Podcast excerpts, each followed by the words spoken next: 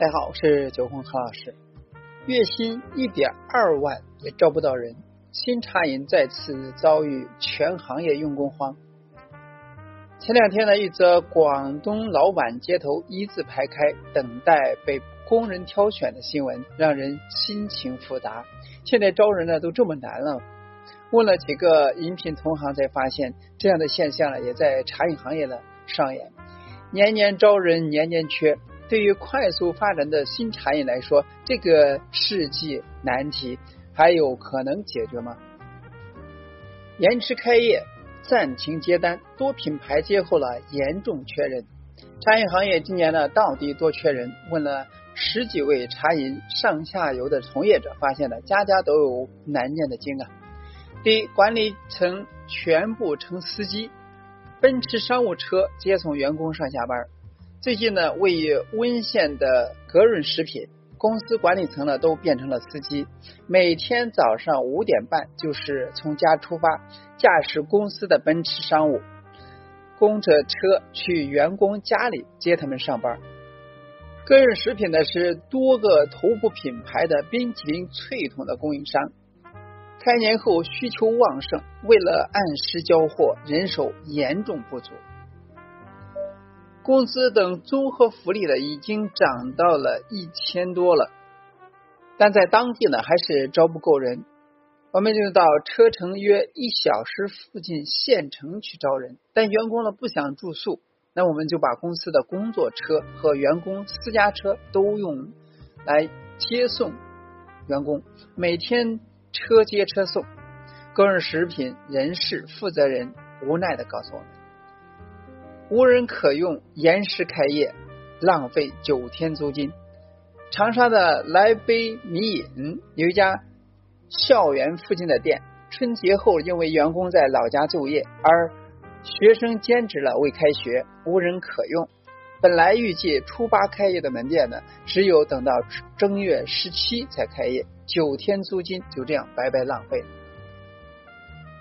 一人守店，上厕所、吃饭都成难题。那每家店的都缺人，劳务公司招聘网站招来的也不够。上海品牌驻春运营负责人赖延成告诉我们，驻春的常规门店呢，一般呢需要三四个人轮班，而现在虹桥丽宝店呢，南方商城店只有一个人，一天从早上十点到晚上八点，吃饭和上厕所的时间呢，只好把小程序点单的。展价摆出来，月工资从六千涨到一万二，还是不好招。苏州甲泽环保是一家专注于开水器、净水器等设备的供应商，最近的工资都在翻倍的，技术工还是很难招。年后我们的技术工呢？紧缺，尤其是焊工。去年月工资只有六千左右，而今年工资涨到一万到一万二每个月，还很难招到合适的人。其他技术工呢，比比如开激光切割机的，还有遮弯机的，月薪也涨到了，也涨了五百到一千元，人力成本呢，伤不起啊。嘉泽环保总经理周发明说。第五位留人，直接把营业额百分之二十发给员工。二零二一年第一件大事就是给门店的员工涨工资，直到把百分之二十的营业额发给他们。海狸田创始人郭海丽告诉我们，已经在四线小城市开了十一家店的海狸田。为了在生意最好的春节档正常运营，留住员工，在基础工资不变的情况下，把营业额的百分之二十作为员工提成。即便如此，门店员工呢依旧不够。而我现在每天呢还要亲自上阵顶半个班。老板的儿子到店里边也点不到奶茶。更有戏剧性的是，南京茶饮品牌雅克雅思。前阵子，创始人邱祥明的公子外出逛街，准备到自家店里边点杯奶茶，结果到店后被店员告知订单过多，暂停接单了。最近直营店人手不足，把公司督导都派去当店员，订单高峰期仍不够用。邱祥明表示，听完这些故事了，我默默感受到一杯奶茶的成本越来越高了。刚经历了原料翻番的涨价，因为用工导致用工成本上涨，也让很多老板呢头疼。而这可能会是未来茶饮的常态。缺人会成为饮品业最大的制约因素。一个零售业的高管曾经对媒体说过：“没钱可以去游说资本找钱，但是你的店长跑了，谁也救不了你。”一个连锁企业屹立不倒的基础是成百上千个优秀的员工站在那儿，但优秀的员工呢越来越难找了。福建桃山相关负责人表示，今年我们收到的简历数量呢都下降了百分之三十，并且质量也没有明显下降，有经验的手手了少之又少。从小白开始培养也不容易，从吧台员。店员到训练员、代理店长、店长，少则一年，多则三年。即便是最简单的调茶师，也能够标准出品，也得培养一到两个月。而现实是，很多店员呢，刚刚培养出来，就因为太辛苦不干了。无印良品总经理常曲杰告诉我们，面对饮品行业的高流失率。雅克雅思创始人邱祥明分析：生意好的店面太累，生意差的店面呢太无聊，很难留人。那现在的年轻人，有的不差钱，就是来体验生活的；而有的把我们当成了备胎。还有一些人呢，对吧台小哥哥有误解，以为就是很帅的站在吧台摇茶，结果摇了一天手抽筋了，立马撂挑子。很重要的一点是，没有人想一辈子都。在吧台收银、调茶、切水果，毕竟在很多人眼里边的这份工作了，并不具备能让人衣锦还乡的特质。人力成本不断上涨，尤其是基层服务岗位越来越难招人，是未来茶饮乃至所有服务行业所面临的共同问题。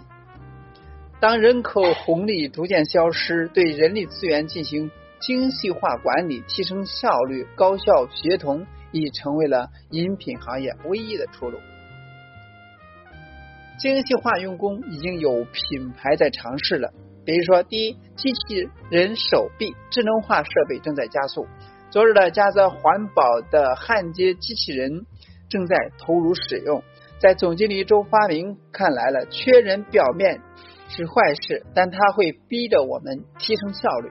以前觉得自己自动化生产线呢没有那么紧迫，而如今看来迫在眉睫了。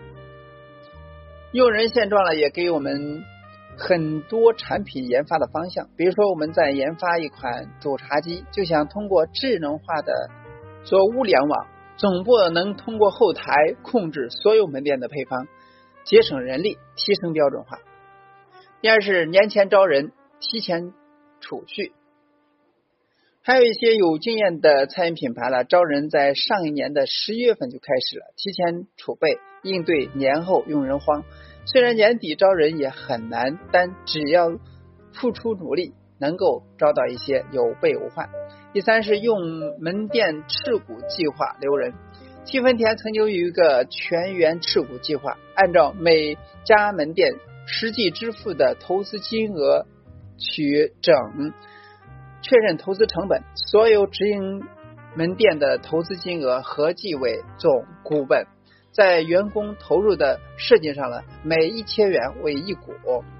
比如某店投资金额为三十万，即有三百股，而员工只要满三个月即可参与入股，每工作满一个月增加入股数一股，并按年资和职位等逐月增加入股。股数，在入股政策上，不是让员工各自投自己的店，而是把一个区域内的七家店作为一个总股池，七家店的员工呢变成利益共同体。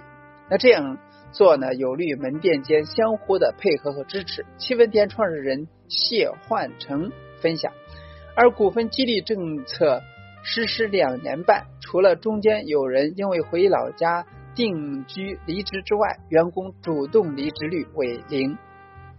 如今，七分田已经取消了门店持股计划，但谢焕成表示，门店持股计划对于初创品牌有很大的益处。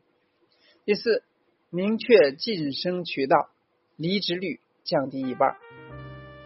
去年无印良品平均离职率从百分之十降低至百分之四，原因就是给。店门店的员工了制定了清晰的晋升渠道。以往员工呢只有绩效加基本工资，但现在呢根据不同的职级有不同的岗位工资。一个普通员工入职之后，可以从吧台店员到训练员到带店长到店长到小区店长管理两到三家店，而再到大区域店长管理三到五家店。然后是大区经理等七个晋升阶层，那每个层级的薪资结构和福利的都是不一样的。员工呢可以清晰的看到自己的晋升渠道，就不会轻易的跳槽。第五，钱多福利好仍然是最好事。益禾堂在武汉直营店很意外的并并不太缺人，原因是工资高加福利好。益禾堂 HR 何莹告诉我们，益禾堂普通店员员工工资是四千五左右，在同城市门店当中已经接近于高位。而我们还给员工提供住宿，一般呢会在离门店近的社区租房，三到六人住一套三居室，环境很好，加上住宿，平均每个员工的成本呢接近六千元。但员工幸福指数高啊，离职率就低，也相对好招人。又是灵活用工，设兼职岗位。祝春在最近使用一个叫做“小包志工”的 APP，那从上面发起任务，找到类似于钟点工一样的兼职人员，不管是星巴克还是麦当劳、肯德基，兼职员工呢都占据了很大的比例。但是饮品兼职呢也有痛点，很多兼职人员呢没有训练，只能做产品。只能切水果，而打扫等基础的工作。应对的方法是把产品标准化、制作流程模块化、培训线上化，所以让兼职来之前就把功课做足。用工问题呢是不少茶饮品牌现阶段的不能承受之重，所以但这也许是倒逼。饮品业提升组织力、发展智能化的契机，最终使用行业越来越摆脱人力的限制，以科技跑出速度。科技实力和管理水平才是赢得未来的硬实力。结合自己的店面，是否也存在这样的一些问题？可以留言呢，共同探讨。今天就到这里，咱们下期再见。